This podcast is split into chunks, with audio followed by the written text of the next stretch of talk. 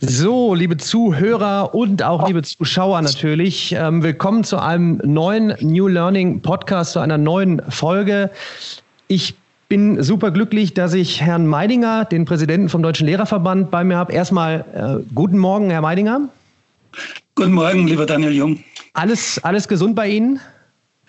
Ja, Gott sei Dank, äh, alles gesund, äh, aber natürlich, also äh, die Angst läuft natürlich natürlich immer mit. Ja, ja. ja dieser Tage, ähm, falls einer diese Podcast-Folge jetzt in der Zukunft irgendwann hört, in ferner Zukunft vielleicht, wir befinden uns gerade in einer völlig neuen Situation. Ähm, die Corona-Krise, so nenne ich sie jetzt mal, hat uns dazu gezwungen, viel mehr A von zu Hause zu arbeiten, aber auch B von zu Hause nicht nur zu lernen, sondern auch zu lehren. Und ähm, ich bin immer daran interessiert, ähm, ein möglichst breites Spektrum äh, zu bieten, dass wir viel Input von allen Seiten bekommen. Ähm, viele wissen ja, ich habe viel Zugriff zu Schüler und Studenten, viel Rückmeldung durch meine digitale Präsenz, habe aber auch natürlich oft äh, bekräftigt, auch in meinem Buch, wie wichtig die Person des Lehrers ist. Und ich glaube, wir merken es gerade in diesen Tagen, dass man sich man nicht eben selber irgendetwas beibringt. Herr Meidinger, vielleicht zuerst ähm, aus, aus Ihrem Input, äh,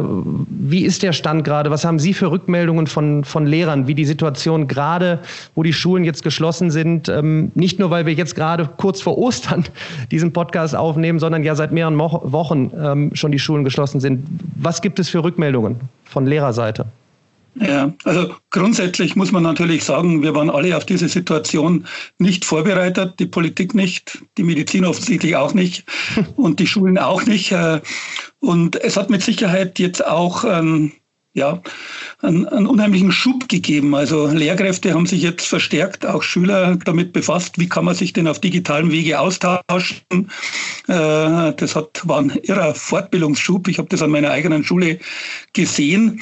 Äh, und es hat sich einigermaßen eingespielt. Also äh, eigentlich läuft das Homeschooling gut.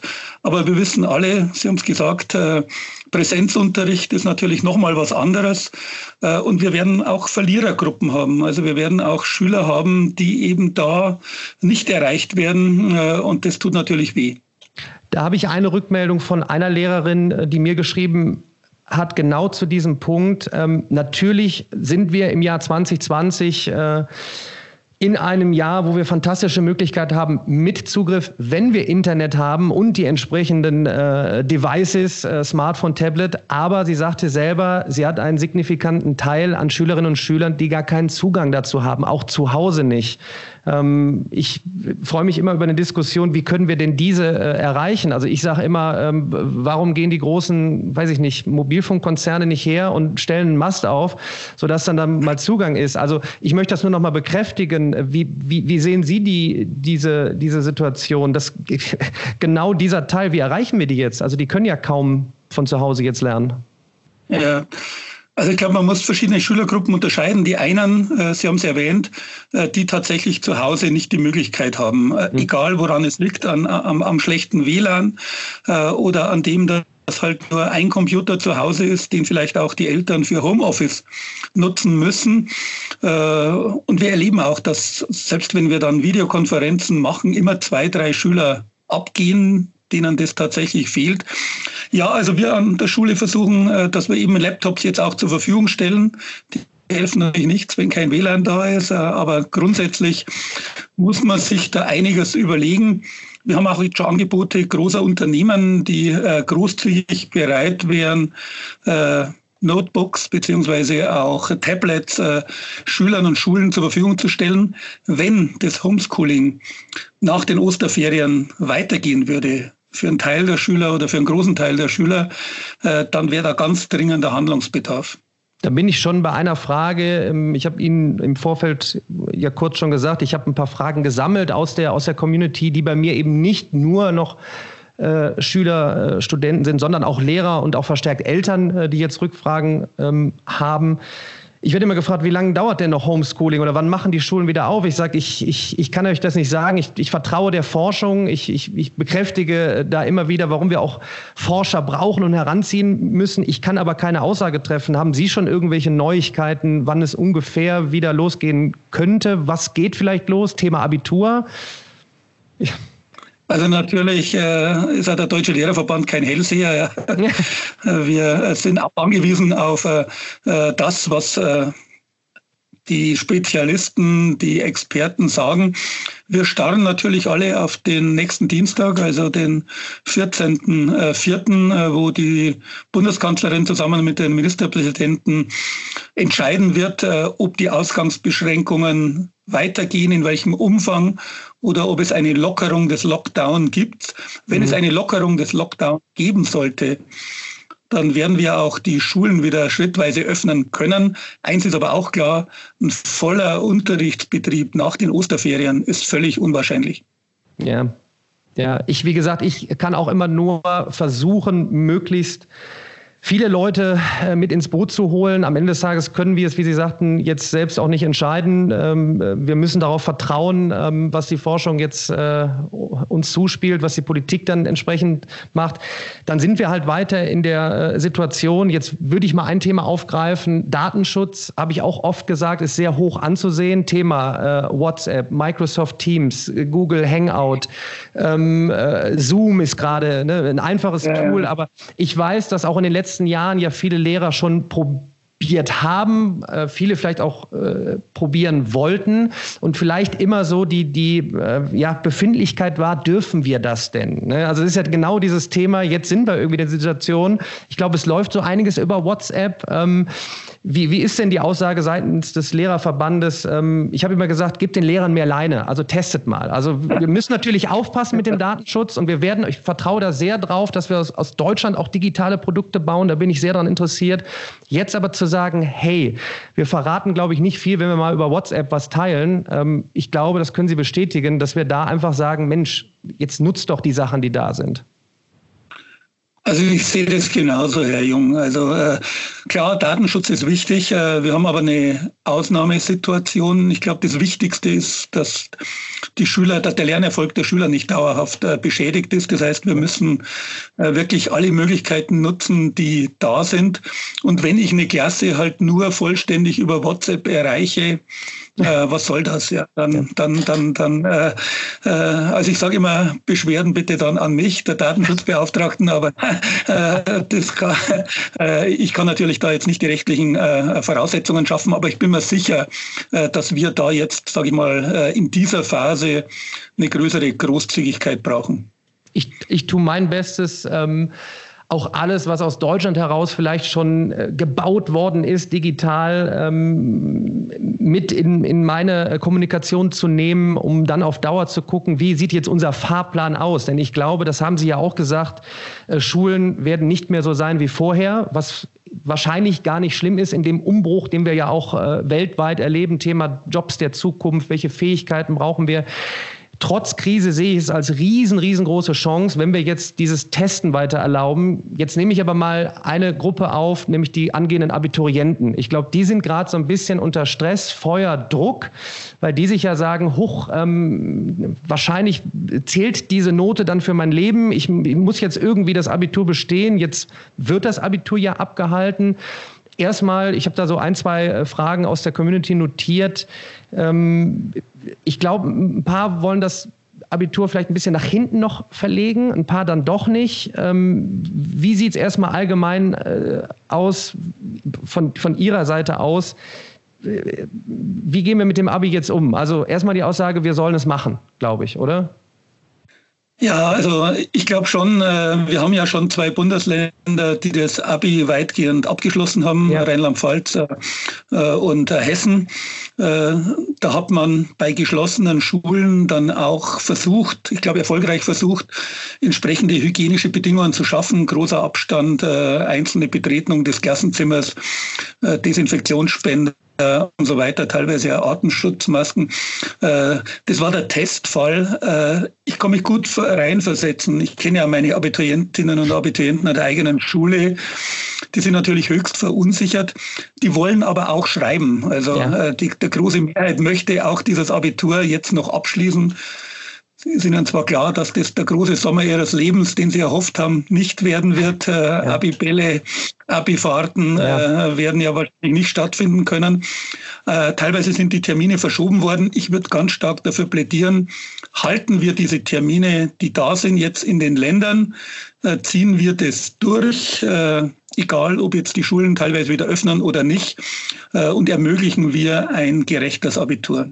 Ja, ich habe ich hab den Ausruf gegeben, seid froh, dass es erst jetzt zu so einer Ausnahmesituation gekommen ist. Ihr habt Erklärformate sondersgleichen. Das sind nicht nur meine Videos, das sind ganz viele andere tolle äh, Creator da draußen. Ich kriege von unheimlich vielen Lehrern die Rückmeldung, dass sie selber beginnen, äh, Videos aufzunehmen. Ich, ich ähm, habe auch in meinem Buch das Twitter-Lehrerzimmer drin, wo ganz viele engagierte Lehrer Tipps geben, welche Tools Lehrer auch nutzen können. Das sei an dieser Stelle auch gesagt, wenn, wenn Lehrer zuhören oder zuschauen, wo man sich Infos ähm, holen kann, damit man dann in Kommunikation mit seinen äh, Schülern bleibt.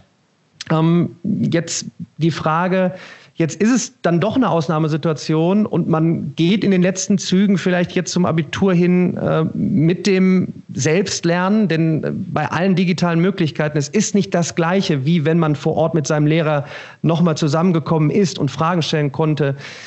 Geht man da irgendwie drauf ein? Sollten wir darauf eingehen, wenn wir jetzt das Abitur durchziehen, dass man das berücksichtigt? Weil es ist ja ein hoher Selbstlernteil gerade und man merkt ja, dass eben dieses digitale Selbstlernen dann doch noch nicht bei allen so angekommen ist, dass man auch wirklich eine Struktur hat. Also wir haben ja in den letzten Jahren im Lehrplan nicht gehabt, so kannst du dir digital Dinge selbst beibringen in einer Kombination aus Videos, Chat, was auch immer. Und Sollten wir das aufnehmen? Wird das berücksichtigt? Das war unter anderem eine Frage aus der Community.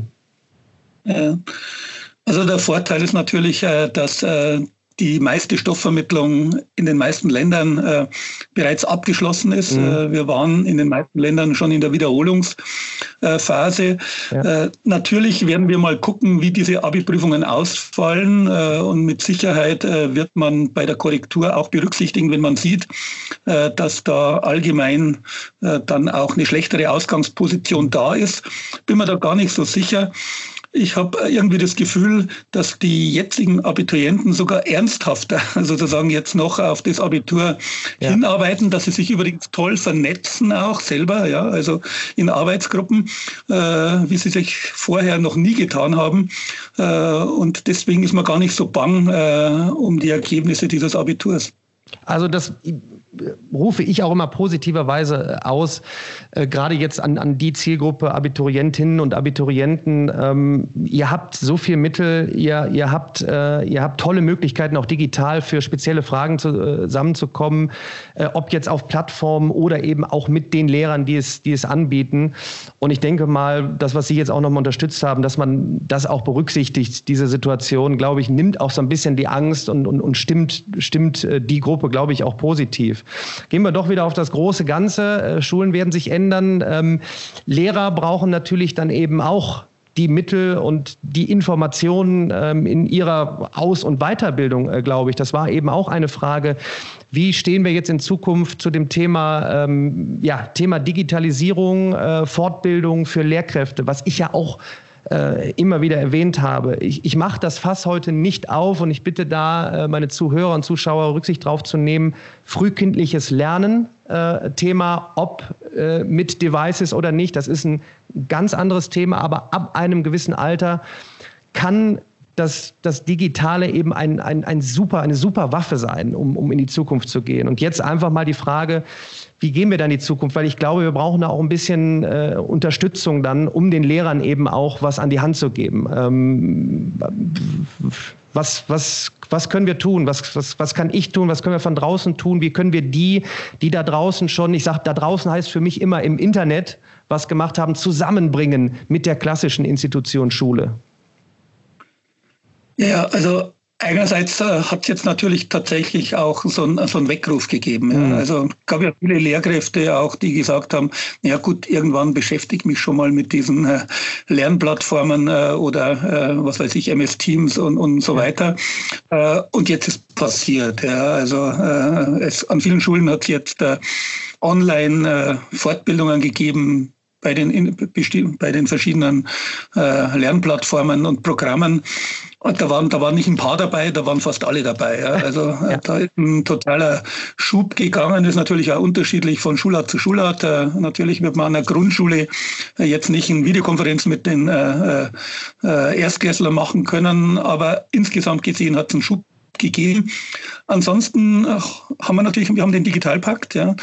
Da ist allerdings erst ein Prozent äh, an den Schulen äh, angekommen. Aber was ich wichtiger finde, ist, dass jede Schule ja in Deutschland eigentlich verpflichtet war, jetzt auch ein Medienkonzept zu machen. Ja. Mhm. Ein Medienkonzept, in dem die neuen Medien eine ganz starke Rolle spielen. Und das, das Entscheidende, jede Schule muss sich Ziele setzen, muss auch auf die Ressourcen auch der Schüler zurückgreifen können. Ja. Da gibt viel Know-how auch das wir nutzen können. Äh, und diese Medienkonzepte, äh, das ist natürlich eine langfristige Geschichte, von denen verspreche ich mir tatsächlich eine Veränderung auch der Schullandschaft und des Lernens.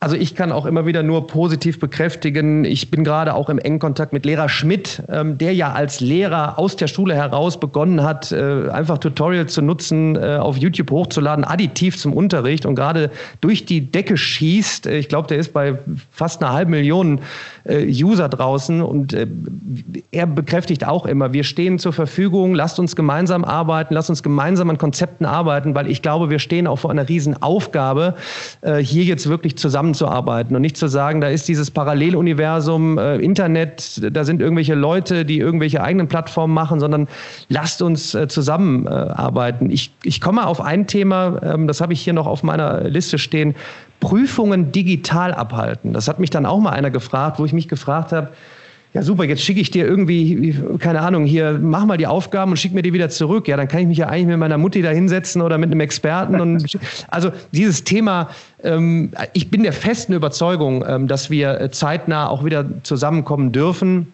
Dass, dass wir, dass wir die, die Prüfungen, wenn sie denn stattfinden, auch vor Ort abhalten. Ich glaube, also wie stehen Sie zu, zu, zu, zu Online-Prüfungen?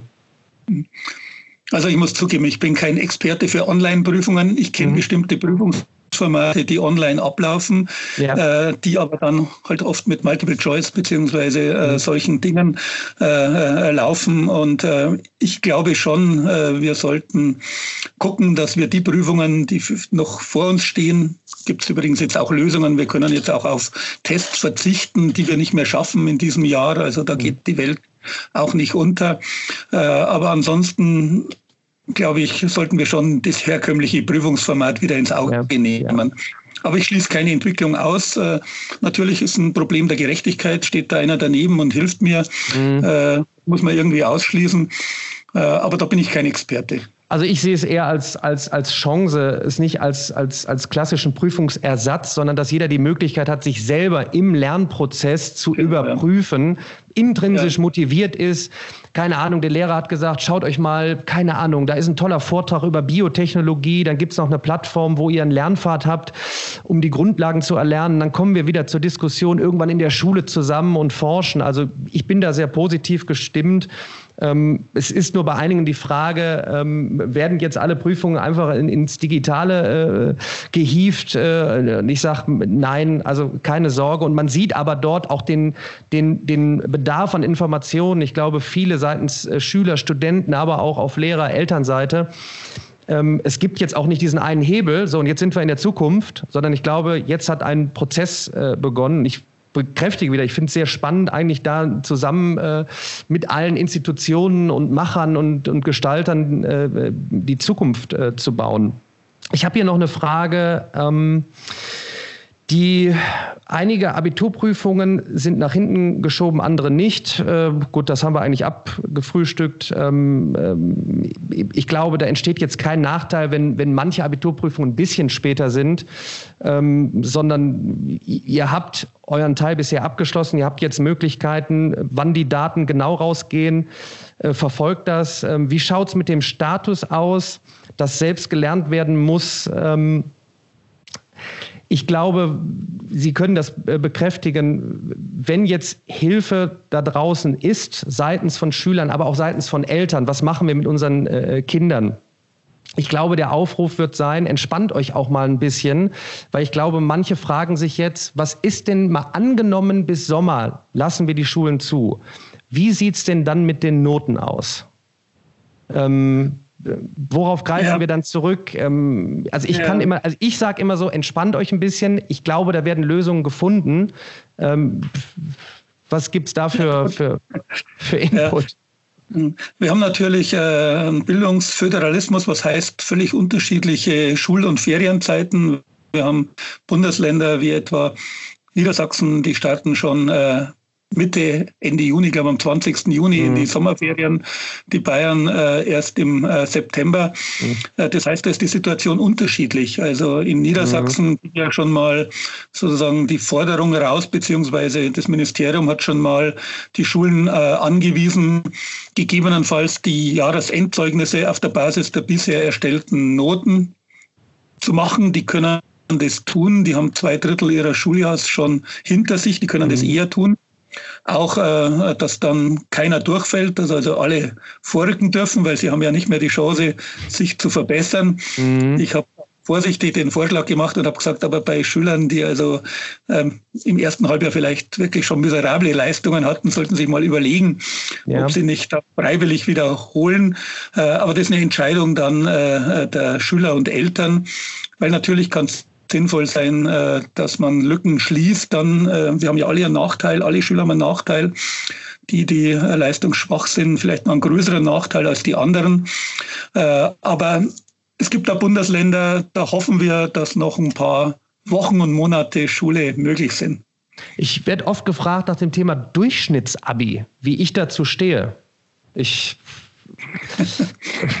ich gebe ich ja. geb die Frage mal weiter, Herr Meidinger. Wir stehen ja, zu einem also, möglichen Durchschnittsabi. Also, ja, also Durchschnittsabi äh, heißt ja, äh, wenn man die Diskussion verfolgt, Verzicht auf die Abi-Prüfung äh, und Erstellung der Abi-Durchschnittsnote aufgrund der bisher erzielten Leistungen. Äh, äh, das wäre sozusagen äh, das Durchschnittsabi, also keine Notprüfung, sondern eigentlich eine Verzicht auf eine Prüfung. Das Problem dabei ist, dass dann natürlich die Abi-Prüfungen in Deutschland kaum mehr vergleichbar sind. Also mit Abi-Prüfung, ohne Abi-Prüfung. Wir wissen, die Vornoten sind immer etwas besser als die Abi-Prüfung, weil halt da das Mündliche verstärkt auch berücksichtigt wird, Abi-Prüfung eher schriftlich ist. Deswegen glaube ich, äh, dass man den Abiturienten keinen Gefallen tut, wenn man unterscheidet zwischen denen mit Abi-Prüfung und ohne. Äh, ich glaube auch, dass dann die Hochschulen Probleme machen werden bei der Zulassung mhm. zu Studiengängen, weil die sagen, das ist nicht mehr vergleichbar. Also ich hoffe, wir kriegen in Deutschland noch eine richtige Abi-Prüfung, allerdings unter außergewöhnlichen Umständen hin. Ja, ja, ich habe noch als letztes habe ich hier, wie sieht die Zukunft nach Corona aus? Ich glaube, das ist die, das ist die Glaskugel, in die wir nicht äh, schauen können. Und ähm, ich äh, jetzt zum Ende hin nochmal bekräftige, ähm, und ich habe ja, ich glaube, letztes Jahr bei der 50-Jahresfeier vom Deutschen Lehrerverband auch gesprochen und habe gesagt, gemeinsam in die Zukunft äh, gehen. Ich finde es, ich finde es natürlich auf der einen Seite tragische Situation, auf der anderen Seite sehr, sehr spannend. Ähm, ich freue mich auf einen, einen weiteren Austausch auch mit dem äh, Lehrerverband.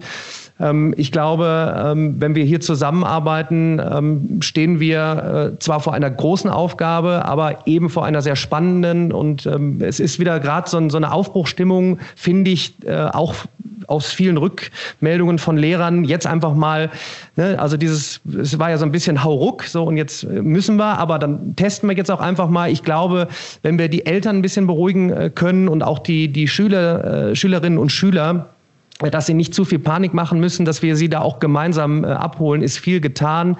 Ähm, und ich glaube auch, äh, wenn wir Eltern äh, sagen, also ihr habt jetzt die Kids zu Hause, ähm, wir, wir, arbeiten an Möglichkeiten, äh, dass wir euch äh, auch in Zukunft auffangen. Wer weiß, was in Zukunft noch passiert. Äh, Herr Meidinger, ich danke jetzt zum Ende nochmal für Ihre Zeit. Freue mich, wie gesagt, auf den weiteren Austausch und ähm, ich freue mich auf die gemeinsame Zukunft. Gerne, herzlichen Dank auch fürs Gespräch. Vielen Dank. Und an meine Zuschauer, Zuhörer, bleibt gesund äh, und lasst uns die, die Zukunft der Bildung gemeinsam gestalten.